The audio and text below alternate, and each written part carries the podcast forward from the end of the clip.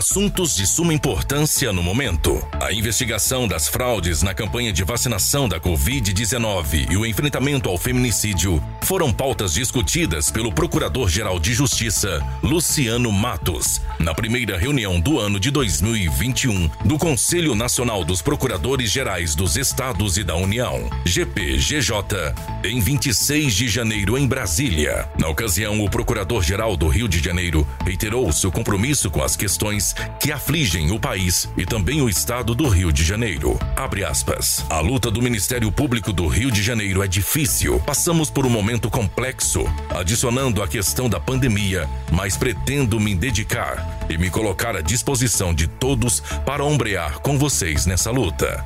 Fecha aspas. Em 29 de janeiro, Luciano Matos compareceu à cerimônia de posse do Procurador de Justiça, Cláudio Henrique da Cruz Viana, como presidente da Associação do Ministério Público do Estado do Rio de Janeiro, Amperge, no biênio 2021-2023. E mais uma vez, falou sobre a importância da luta pelas garantias necessárias à atuação do Ministério Público. Abre aspas para que possamos continuar exercendo o papel de defesa da sociedade. Fecha aspas.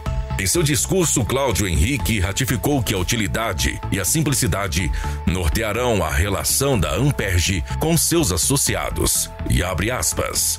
Com qualquer instituição pública que preste serviços aos cidadãos, sobretudo em tempo de recursos escassos. Fecha aspas. O evento foi produzido por integrantes do coletivo artístico Lona na Lua, projeto sociocultural sem fins lucrativos de Rio Bonito, no interior do estado. Uma das parcerias da Amperge com o objetivo de fortalecer o exercício diário da cidadania.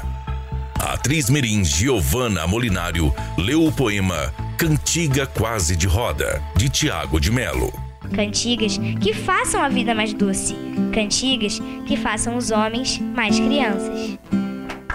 Em 19 de janeiro, o Procurador-Geral de Justiça do Rio de Janeiro, Luciano Matos, recebeu a Corregedora Geral do MPRJ, a Procuradora de Justiça Luciana Safa Silveira. Em breve, a corregedora tomará posse na presidência do Conselho Nacional de Corregedores Gerais dos Ministérios Públicos dos Estados e da União, sendo a primeira representante do Rio de Janeiro na função.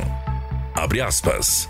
Faremos um trabalho conjunto que irá apresentar frutos em benefícios do MPRJ. Fecha aspas.